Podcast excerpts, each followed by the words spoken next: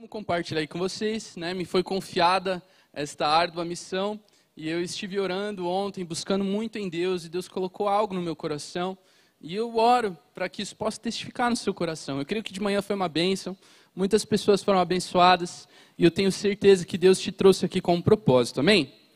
Então eu estava orando e Deus colocou esse tema, poços no deserto. Nós vamos compartilhar um pouquinho a respeito disso, a respeito de algumas histórias bíblicas sobre isso.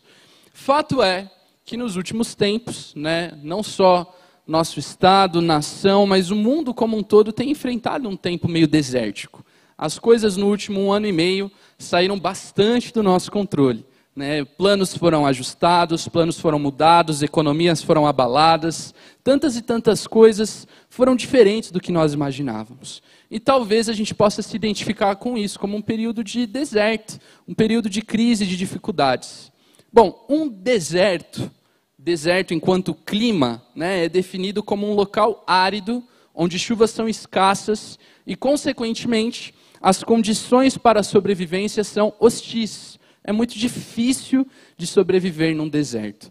Graças a Deus, o Brasil é um país muito abençoado né, um país com uh, uma natureza exuberante, mas ainda assim existem alguns lugares que têm um clima um pouquinho árido aí. Mas o Brasil não é um país desértico. Mas existem países que são assim, inclusive o clima da nação Israel é um clima basicamente desértico. E boa parte do que nós lemos na Bíblia foi constituído em um, um, um espaço geográfico de terra muito sofrido, de muita luta, muita dificuldade para cultivar, para crescer. Se o clima desértico é um lugar que quase não oferece condições para a vida, ele não tem condição de, de, gerar vegetação. Se não tem vegetação, não tem comida para os animais. Se não tem animais, uma coisa puxa a outra. Não há todo um sustento para a vida que há, há por exemplo, aqui para nós, não há num lugar desértico. E é interessante porque boa parte da Bíblia se passa justamente num lugar assim. E o que mais seria essencial para a vida seria o bem mais básico, que é a água, a água potável. E eu fui pegar aqui um, um estudo, e de manhã eu dei essa ideia para a doutora Bárbara, então em Contreiras não fiquem bravas comigo. Mas nós lemos aqui num estudo que o corpo humano pode ficar de 50 a 200 dias sem ingerir alimentos. Viu? Então, jejum do encontro, vocês já se preparem. 50 a 200 dias sem ingestão de alimento. Uns mais, outros menos mas o corpo humano ele consegue passar bastante tempo sem a ingestão de novos alimentos, desde que ele continue sendo abastecido de água. O corpo humano, então, é, biologicamente, ele pode ficar de 3 a 5 dias no máximo sem água. Então, olha a importância da água. Às vezes você sente muita fome e tal, mas mais do que o alimento, a água. Dez vezes, mais de dez vezes mais importante para a sobrevivência é a água. E no deserto o que falta justamente é água. E é interessante porque como se sobrevive então num deserto? Se sem água o corpo humano fica de 3 a 5 dias, como se sobrevive num lugar que literalmente não tem água? E aí, os adventos avançados dos, da humanidade descobriram-se, por exemplo, algumas técnicas, técnicas de escavação, e principalmente descobriu-se que mesmo em lugares assim existem lençóis freáticos, poços subterrâneos de água, ou, aliás, reservatórios subterrâneos de água, e se pode cavar, cavar poços até que se atinja essa água. E alguns poços são muito profundos. Né? Inclusive, um dos que nós vamos tratar aqui hoje é realmente muito profundo. Existe toda uma problemática para fazer isso. Né? é arriscado, o poço pode desabar, a areia pode tombar em cima do poço, você pode não atingir a água simplesmente, cavar eternamente e não chegar em lugar nenhum.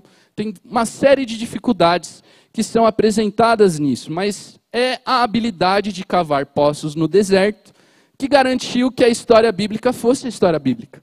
Sem esta habilidade, nada do que foi teria sido. A humanidade não seria o que é hoje se a humanidade não tivesse aprendido a sobreviver nesses lugares de crise, nesses lugares difíceis. Então, a habilidade de cavar poços no deserto é essencial, é valiosa para que a história humana acontecesse. Embora seja trabalhoso, é essencial. E existem três pessoas na Bíblia, em especial, que foram exímios cavadores de poços. E quando nós falamos dos patriarcas, os pais da fé, normalmente nós nos referimos a três nomes: né? E as orações dizem Deus de Abraão, de e de Deus de Abraão, Isaac e Jacó, os patriarcas, os pais da fé.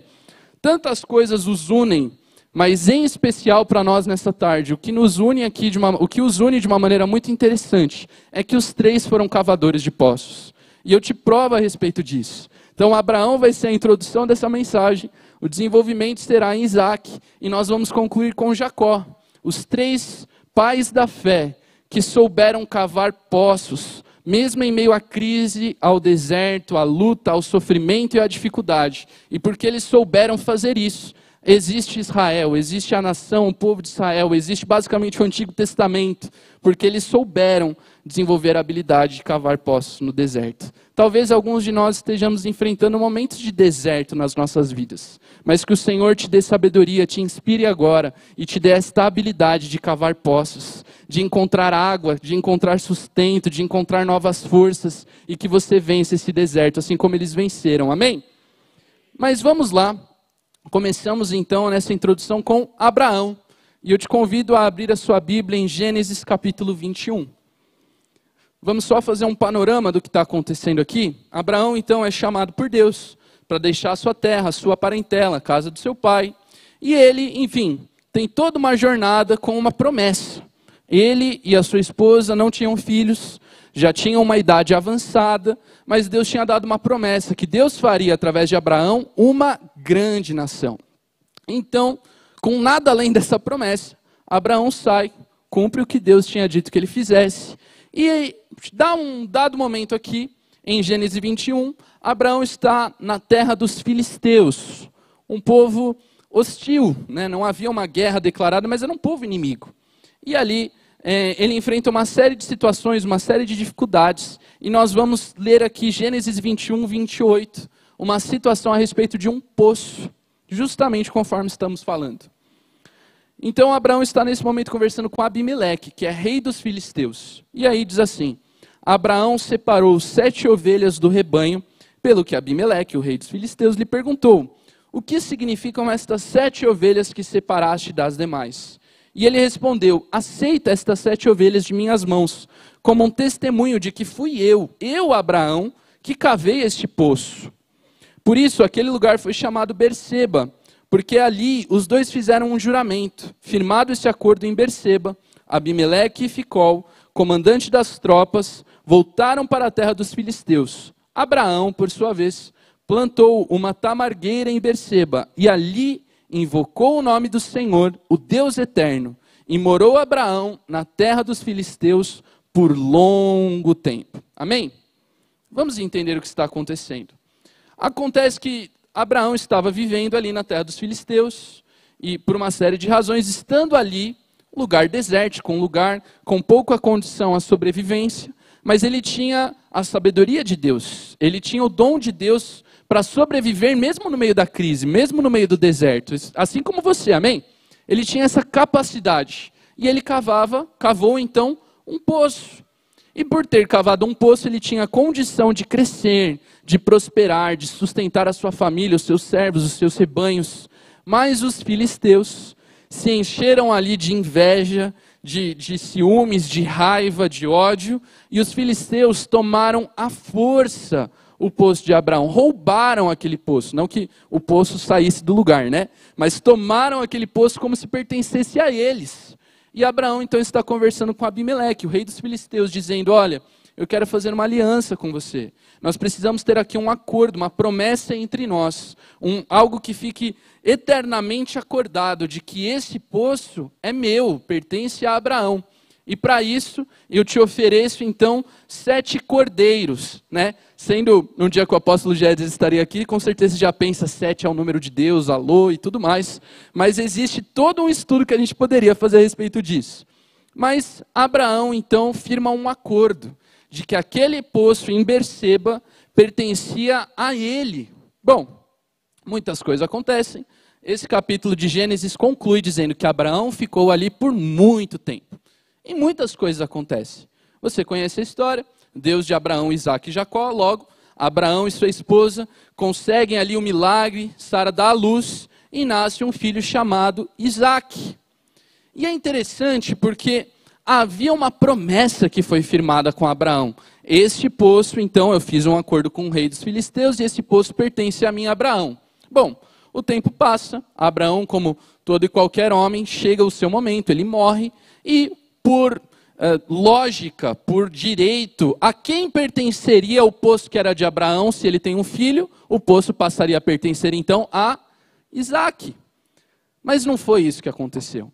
E aqui nós vamos então avançando para entendermos os poços de Isaac, porque Isaac cavou muitos poços no deserto. E eu convido você a avançar algumas páginas para Gênesis capítulo 26, versículos de 12 a 19. A gente vai ler bastante hoje, amém? Vai dar uma boa passeada junto aqui em Gênesis. Então o que acontece? Abraão morre, Isaac ali está fazendo mil coisas, e aí acontece que Isaac está de novo no mesmo lugar. Isaac volta a morar no mesmo lugar onde Abraão estava morando. E havia uma promessa para Abraão, que aquele poço pertencia a ele, por direito deveria pertencer então a Isaac.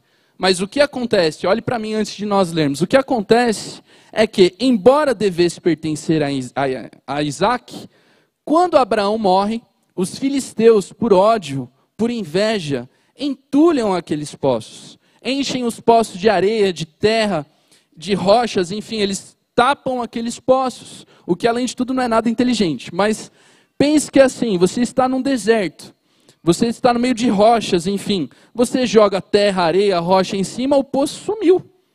Você esqueceu onde está o poço, ninguém mais lembra, passou uma tempestade de areia, ninguém mais sabe onde está o poço, acabou. Tem que recomeçar tudo de novo. Então entulham os poços de Abraão e Isaac não só então é roubado do direito de promessa, de herança dele sobre aqueles postos, como literalmente é quase impossível de encontrá-los novamente. É um processo muito trabalhoso. E aí chegamos em Gênesis 26, 12. Diz assim: Isaac formou lavoura naquela terra e no mesmo ano colheu a cem por um, porque o Senhor abençoou. Quantos querem essa promessa sobre a sua vida? Cem por um. Nem a ideia nos seus investimentos está chegando nisso ainda. Nem Bitcoin, nem nada. 100 por um. Plantava um, colhia 100. Porque o Senhor o abençoou. O homem enriqueceu. E a sua riqueza continuou a aumentar, até que Isaac ficou riquíssimo. E possuía tantos rebanhos e servos que os filisteus o invejavam. Despertou inveja, despertou ciúmes, despertou raiva. Esses, então, os filisteus, taparam todos os poços que os servos de Abraão, pai de Isaac, tinham cavado na sua época, enchendo-os de terra.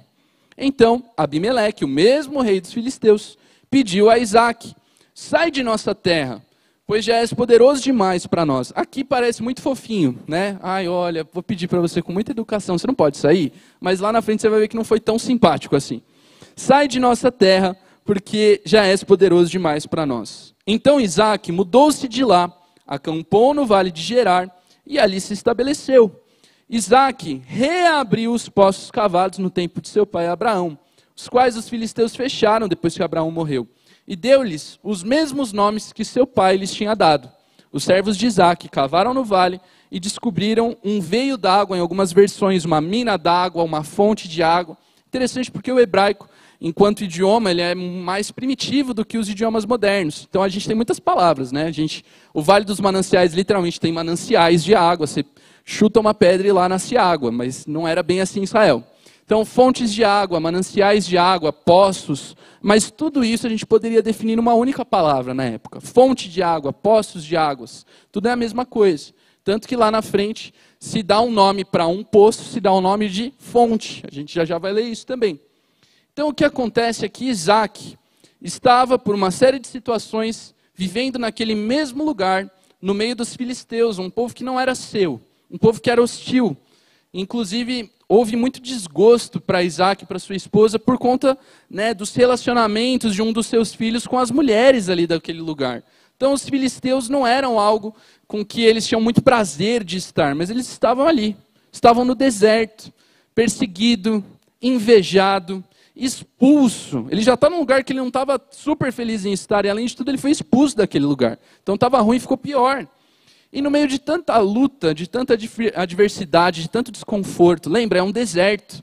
se você está num lugar ruim, já ali avançando e prosperando, porque Deus tem te abençoado, mas você é jogado, você, seus servos, seus rebanhos, todo mundo, sua família, para um lugar desértico como Gerar, e ali você não tem nada, você não tem água. E aí, Isaac, no meio de tanto desconforto, ele poderia ficar chorando. A Bíblia não conta do lamento de Isaac. Isaac rasgou as suas vestes e ficou dez dias chorando. Não, a Bíblia não diz isso. A Bíblia diz que Isaac foi cavar. No meio do deserto, no meio da crise, no meio da guerra, no meio da tristeza, no meio da solidão, no meio do problema, Isaac foi cavar poços. E de repente, que alegria não é quando eles encontram um reservatório, uma fonte de água. Estão cavando no meio do deserto e de repente, ó, água. E aí nós chegamos, Gênesis 26, 20. E a Bíblia diz assim: Mas os pastores de Gerar discutiram com os pastores de Isaac, dizendo: A água é nossa. A gente sempre esteve aqui, nunca chama essa água, né? Você cavou, você arriscou sua vida cavando um poço no meio do deserto, você fez tudo, mas por alguma razão a água é nossa. Por isso, Isaac deu ao poço o nome de Eseque, porque discutiram por causa dele. Algumas traduções, a NTLH, algumas versões mais modernas, já trazem a interpretação do nome Esek, que significa contenda. Nós sabemos que na época bíblica o nome dado a um lugar, o nome dado a uma pessoa é algo muito importante, marca a essência daquele lugar. Então o nome desse poço é esse, o poço da contenda, o poço da guerra. Né? A palavra contenda significa isso: luta, combate, guerra. Então Isaac chamou esse poço assim. Eu estou vindo de um lugar de tanta dificuldade, de tanto sofrimento, mas Deus tem me abençoado. E eu fui enviado até um lugar então tão difícil, onde eu não tenho nada. E aqui eu cavei, com meu esforço, com a minha dedicação, e aquilo que deveria ser um dia de alegria se tornou um dia de guerra, um dia de contenda. Isaac está enfrentando este momento. Esse momento em que nós, talvez você que esteja aqui, cava um poço no meio da guerra, no meio do deserto, no meio da contenda. Esse poço é o poço dos guerreiros. É o poço daqueles que, mesmo no meio do deserto, mesmo no meio da adversidade, da luta, da necessidade, eles não param de cavar. Eles não lamentam, eles não param, eles não entram em crise, eles não jogam tudo para o alto, eles fazem o que eles têm que fazer, eles vão cavar se é assim que eu vou sustentar a minha família, se é assim que a minha história vai continuar, então eu vou cavar. Isaac fez isso. E quando eles encontram água, seria momento de celebração, de alegria, mas a conquista desperta ainda mais contenda. E que triste. Eu oro para que nenhum de nós passemos por isso, mas talvez alguém aqui esteja ou já enfrentou um momento assim, em que você sente que a sua alegria, a sua conquista desperta contenda desperta luta, desperta guerra. Esse poço é o poço daqueles que não desanimam com as derrotas, mas que permanecem firmes, mesmo quando chega uma vitória e a vitória não conclui a guerra. Perceba, venci uma batalha, estou cavando e achei água, mas a guerra continuou. Esse é o poço daqueles que são constantes, que estão crescendo e que precisam de mais águas para sustento, mesmo quando tudo continua um caos ao seu redor. E talvez muitos de nós estejamos em Esseque, você talvez ainda nem achou água. Você está no deserto, você está no momento difícil e você está ali, guerreiro, cavando. Cavando, cavando, continue a cavar. E você está ali se dedicando nesse propósito, você ainda não achou água. A lição de Ezequiel é essa. Estou no deserto, não vou chorar por estar no deserto, eu vou cavar poços. Deus vai me dar sabedoria para enfrentar essa situação. Mas a lição de Ezequiel também é que se você achar água, se você conseguir vencer esse poço, celebre essa vitória, se alegre com ela, mas saiba que a batalha talvez está vencida, mas a guerra não acabou. Existe algo maior, existe um chamado maior, existe um propósito maior. E no meio da alegria da conquista deste poço, não se engane, ainda existe uma guerra a ser vencida. As pequenas conquistas do dia têm que ser celebradas, mas com a certeza de que nós somos vencedores não só sobre esta batalha, mas sobre toda uma guerra. Amém? Esse é que nos ensina isso. Precisamos cavar mesmo no meio do deserto. E ainda que a guerra não tenha acabado, celebrar as pequenas vitórias que o Senhor nos tem dado. E aí, vamos para Gênesis 26, 21. Porque Isaac continua cavando. Então, os seus servos cavaram ainda outro poço, mas eles também discutiram por causa dele. Por isso o chamou Sitna. E a tradução, algumas Bíblias já trazem, o poço da inimizade. Perceba que deixou de ser uma guerra, né, uma, uma escadinha. Guerra é o que havia de pior. Mas no segundo poço, os filisteus ainda ficam meio encucados, eles já começam a pensar: não é possível, né? A gente está aqui desde sempre, a gente não consegue esse cara de, de rápido assim, dois poços. Mas aqui a guerra está melhorando. Chegamos na inimizade. Inimizade é, é definida como falta de amizade, um ódio, uma indisposição ou uma má vontade. Lembra que Isaac está vindo da guerra. Ele veio de um poço que simbolizava guerra, briga, luta, contenda. E ele começa a cavar apesar disso.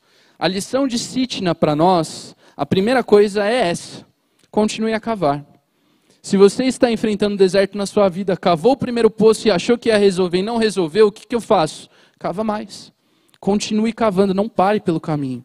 Se Deus teve um chamado, uma direção, uma estratégia que Ele te deu, não deixe de exercer isso, ainda que não tenha chegado lá. Isaac continuou cavando. A primeira lição de Sitna é essa: eu não posso parar. Não é porque eu achei que ia dar certo e não deu, não resolveu a guerra que eu vou parar, eu preciso continuar cavando. Isaac continua cavando em Sitna e que surpresa, ele acha água. E aqui existe o poço da inimizade. Não é mais uma guerra declarada, não é mais uma briga fisicamente falando ali que a qualquer momento vai explodir, mas existe uma indisposição. É um poço da falta de amizade, da solidão. Algumas pessoas, e mais uma vez eu oro para que isso não seja uma verdade na sua vida, mas algumas pessoas começam a conquistar, começam a avançar e começam a se sentir sozinhos. Onde estavam as pessoas que estavam lá antes?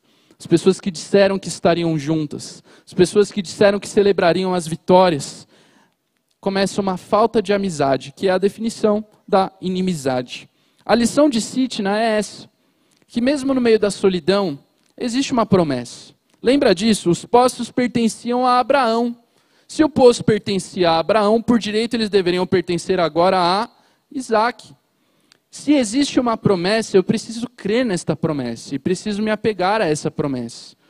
E se existe uma promessa de Deus para nós a respeito disso, está em Mateus 28, que ele não nos deixaria sós, mas estaria conosco todos os dias, até a consumação dos séculos. Então eu posso continuar cavando, mesmo em meio à solidão, com uma certeza de que eu não estou só, mas Ele está comigo. Ainda que eu esteja num momento de inimizade, num momento de tristeza e de solidão, não há mais uma guerra declarada contra mim, mas eu ainda me sinto, sinto que há tanta indisposição comigo, me sinto enfrentando algo tão sozinho, como Isaac se sentia, mas havia sobre ele uma promessa, e sobre nós existe uma promessa, amém? E aí o que, que acontece? Bom, Isaac cava Sitna, não resolveu o problema ainda, mas Gênesis 26, 22 continua a história. Isaac mudou-se dali e cavou ainda outro poço. E ninguém discutiu por causa dele. Vamos pensar sobre isso? Ninguém discutiu por causa desse poço. Chega um momento na vida daquele que crê no Senhor que se torna inegável. Não é possível que nós estamos aqui há tanto tempo e ninguém nunca achou água e Isaac acha três. Não é possível, os frutos começam a falar mais alto. E nesse momento as muitas vozes contrárias se calam. Nesse momento as vozes contrárias a Isaac se calam e olha, ninguém discutiu por causa dele, ninguém ousou levantar a voz contra Isaac por causa daquele poço. E a Bíblia diz: deu-lhe o nome de Reobote, dizendo: Agora o Senhor nos abriu o espaço e prosperaremos na terra. A tradução disso, talvez a sua Bíblia esteja: lugar espaçoso, lugar confortável. Esse é o nome desse poço. O Senhor nos deu, o Senhor, depois de tanta luta, guerra e inimizade, o Senhor nos deu um lugar confortável para vivermos.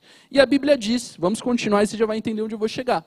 Dali, Isaac foi para Berseba. Lembra Berseba que a gente falou de Abraão lá atrás? Está de novo na jogada aqui. Naquela noite o Senhor lhe apareceu. O Senhor apareceu a Isaac e disse: Eu sou o Deus de seu pai Abraão. Não tema, porque estou com você. Eu o abençoarei e multiplicarei os seus descendentes, por amor a meu servo Abraão. Isaac construiu nesse lugar um altar invocou o nome do Senhor e ali armou acampamento, e os seus servos cavaram ainda outro poço. Mas vamos falar do terceiro antes de falar desse quarto. Vamos falar de Reobote. Isaac venceu então, foi expulso de um lugar, cavou o poço da guerra, cavou o poço da inimizade, mas no terceiro poço não há mais guerra, não há mais inimizade, ninguém ousa levantar a voz contra ele.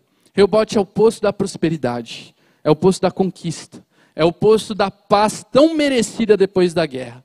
Isaac merecia aquele lugar. Vamos ser claros, era dele por herança, mas ele merecia aquela conquista. Reobote significa isso, aquele que foi fiel, que cavou no pouco, cavou no meio da guerra, depois cavou na inimizade e que continuou cavando, que por isso, porque cavou no pouco, cava no muito, é colocado sobre o muito, como a palavra diz. Reobote significa isso, o poço daquele que prospera. Mas é muito interessante, e Deus colocou isso no meu coração, e eu espero que você me compreenda com muito amor. Porque depois de conquistar o lugar espaçoso e o lugar confortável, a Bíblia não diz que Isaac deu um grande banquete e ali viveu uma vida confortável. A Bíblia não diz que ali ele usufruiu de tudo que ele tinha. Existem promessas que nós podemos comer o melhor dessa terra, amém? Então eu profetizo esse poço, o Reobote, o poço da prosperidade sobre a sua vida. Isso é promessa para você. Mas o mais interessante é que não foi a guerra, não foi a inimizade e não foi nem a prosperidade que impediram Isaac de fazer o que ele tinha que fazer. Ele pegou aquele lugar confortável, aquele lugar espaçoso e disse: A minha história não para aqui. Deus não me disse para me aposentar num lugar confortável. Deus me chamou para cavar poços no deserto. O que eu faço? Eu deixo o lugar de conforto e eu volto para a terra e eu volto para cavar. Enquanto eu estava orando ontem, Deus colocou isso no meu coração, que talvez alguns de nós estejamos tão felizes com um lugar confortável. A gente cavou na guerra, a gente cavou na inimizade, e eu mereço agora usufruir daquilo que eu cavei na prosperidade. Mas a lição de Reobote não é essa prospere e viva feliz simplesmente para si mesmo, para as suas vontades. A lição de Reobote é que depois que você conquista tudo isso, merecidamente, você volta a cavar. E Isaac saiu de Reobote, foi para Berseba, e a Bíblia diz que ali o Senhor apareceu a ele. Deus aprovou a decisão de Isaac. Tanto que Deus apareceu a ele, Deus veio ao seu encontro e disse: Eu sou o Deus de teu pai, e sobre você eu tenho promessas, sobre você eu tenho palavras, e eu serei com você. E aí a Bíblia diz que ali Isaac invocou o Senhor, adorou o Senhor, ofereceu a ele a sua gratidão, e que Deus continuou sendo com ele. A lição de Reobote para mim e para você é: continue cavando, Cave no pouco, continue cavando no muito, seja uh, usufruidor daquilo que Deus pra, tem para você, o melhor dessa terra, é promessa de Deus para você. Profetiza um lugar espaçoso para você e para sua família. Profetiza um lugar de conforto, você que tem vindo de um tempo de guerra, eu profetizo, existe isso sobre você. É promessa de Deus para a tua vida. Mas mais do que isso, eu profetizo que não é a guerra, não é a inimizade e que não é nem a conquista que vai te impedir de servir ao Senhor naquilo que Ele te chamou. Isaac falou: Se eu conquistei esse lugar, e eu estou feliz por isso, obrigado por isso, Deus. Mas o Senhor me chamou para cavar poços, e eu vou voltar para o deserto por livre e espontânea vontade, para continuar fazendo o que o Senhor me chamou a fazer. E ali então Isaac chega a Berseba, a um lugar onde já havia sido feita esta aliança com Abraão, conforme nós fomos lendo. E esta é a lição de Reobote, a gratidão, a disposição em servir, o eis-me aqui, Senhor. E chegamos em Gênesis 26, capítulo, capítulo 26, versículo 26, no quarto e último poço, que é o primeiro poço de Abraão, Berseba.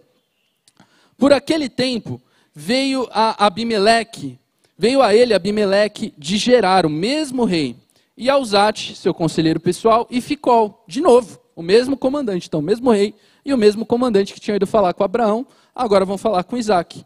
O comandante de seus exércitos, Ficol. Isaac lhe perguntou: por que vieram me ver, me ver? Uma vez que foram hostis e me expulsaram, me mandaram embora. Pare para prestar atenção nisso aqui só um segundo. Né? É, aula de aconselhamento pastoral aqui nesse momento. Abimeleque está pensando que, ai, nós te tratamos tão bem, Isaac, nós pedimos educadamente para que você se retirasse. E Isaac está super feridão. Não, mas vocês me expulsaram, vocês foram hostis, vocês foram malignos para comigo. Então, nesse momento, que nós temos que prestar atenção é que Isaac ainda está ferido. Isaac está ofendido, Isaac foi expulso. Foi tão difícil ir para o deserto de novo, sendo expulso de um lugar que já não era o ideal. E aqui nós chegamos nesse momento, vamos continuar lendo aqui. Por que vieram me ver? Uma vez que foram hostis, me mandaram embora, me expulsaram. E eles responderam: Vimos claramente que o Senhor está contigo. Ainda os inimigos, que nem criam no Deus de Israel, eles não podiam negar que sobre Isaac tinha alguma coisa muito diferente. Os frutos de Isaac falavam mais alto do que qualquer ódio que eles poderiam ter. E eu profetizo que será assim na sua vida também. Que as pessoas vejam claramente que o Senhor está contigo. E aí continua dizendo a Bíblia: Por isso dissemos: façamos um juramento entre nós. E queremos firmar um acordo contigo, com Isaac. Isaac não nos fará mal, assim como nada te fizemos. Olha só as duas versões de uma história aí. Nós não te fizemos nada, Isaac. Nós fomos super legais com você. E Isaac está super ofendido.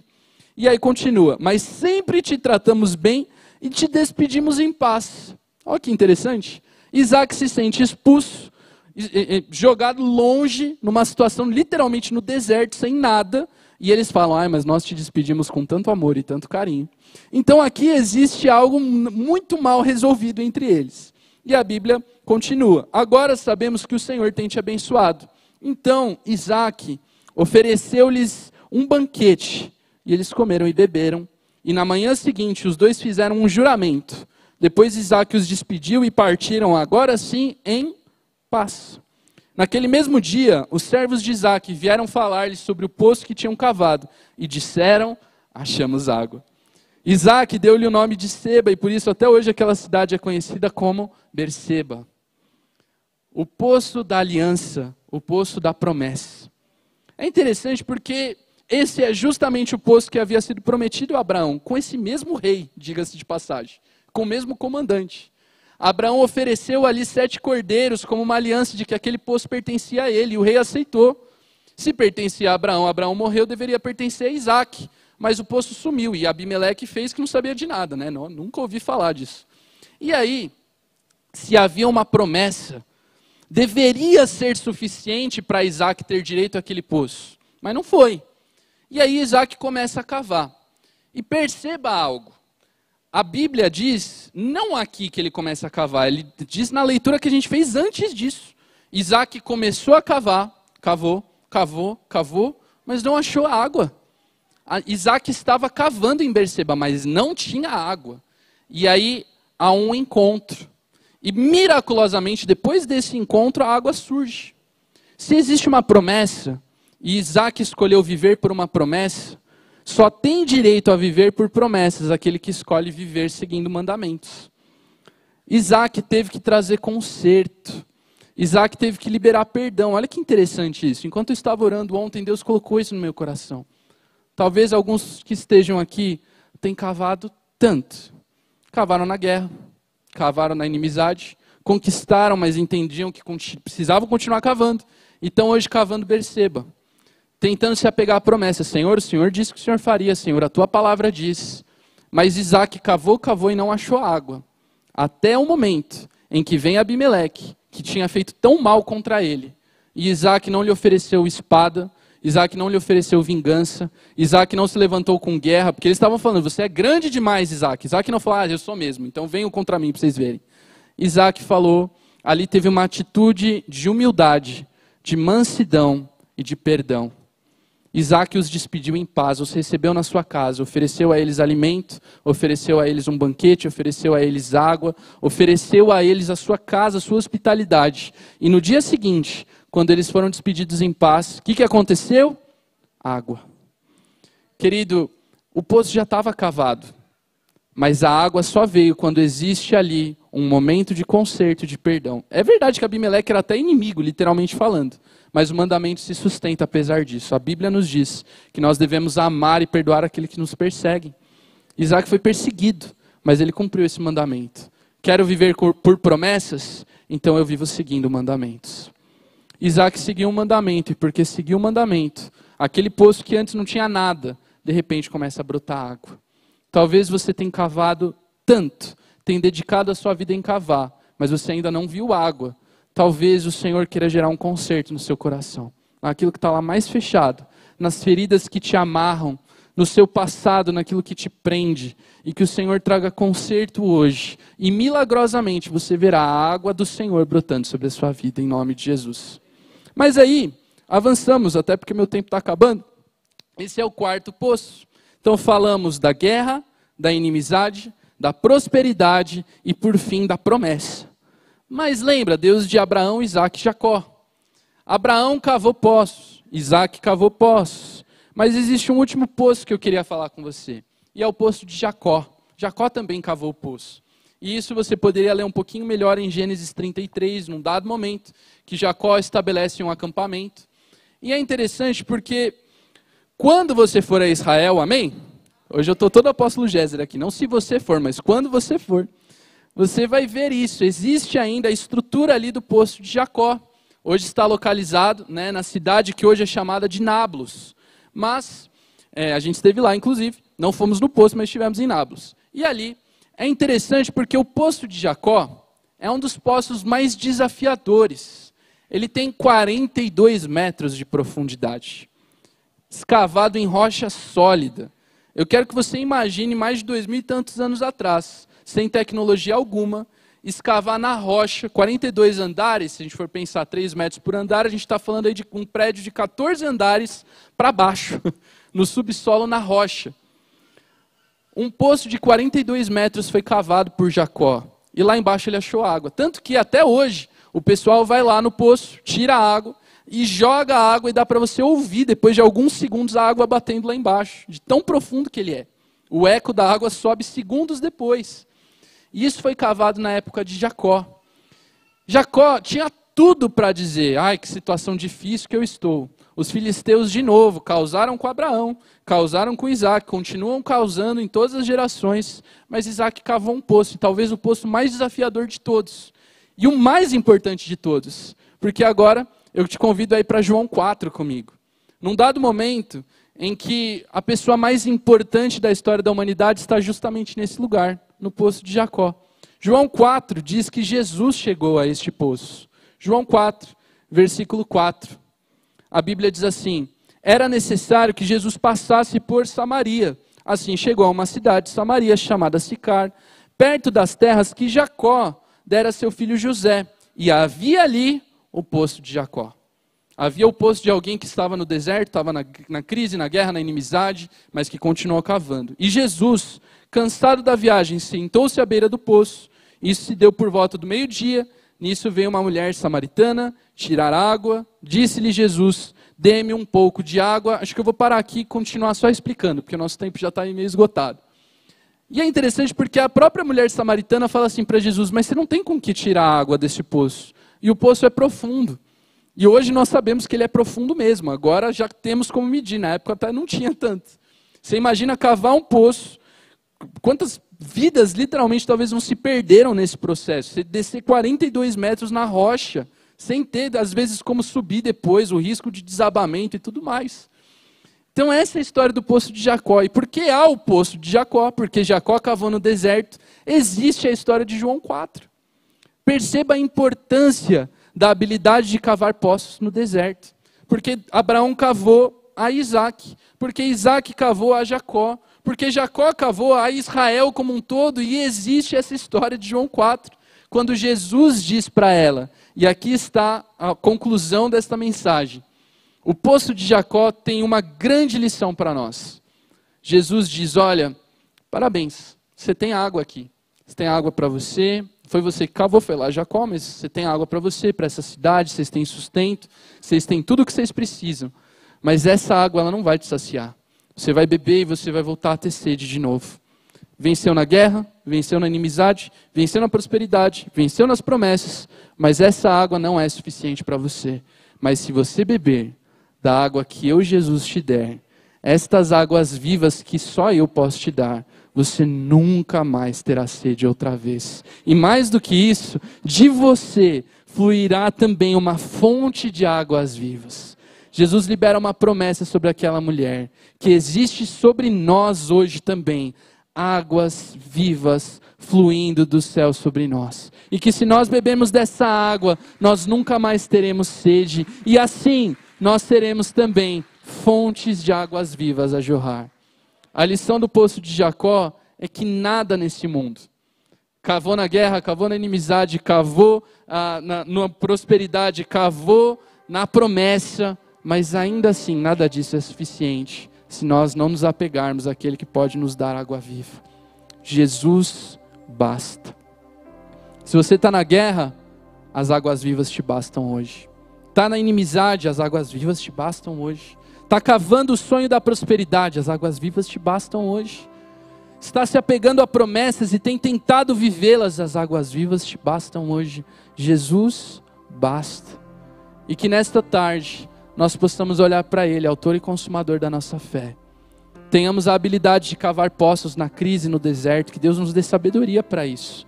Mas que acima de tudo, nós jamais percamos Jesus de vista. Tudo é por Ele, por meio dele e para Ele. E eu profetizo sobre você que o Senhor quer te fazer também uma fonte de águas vivas a jorrar. O poço de Jacó também era conhecido assim como a fonte de Jacó. O Senhor quer fazer de você um poço, uma fonte de águas a jorrar nesta geração, na sua família, na sua vizinhança, no seu trabalho.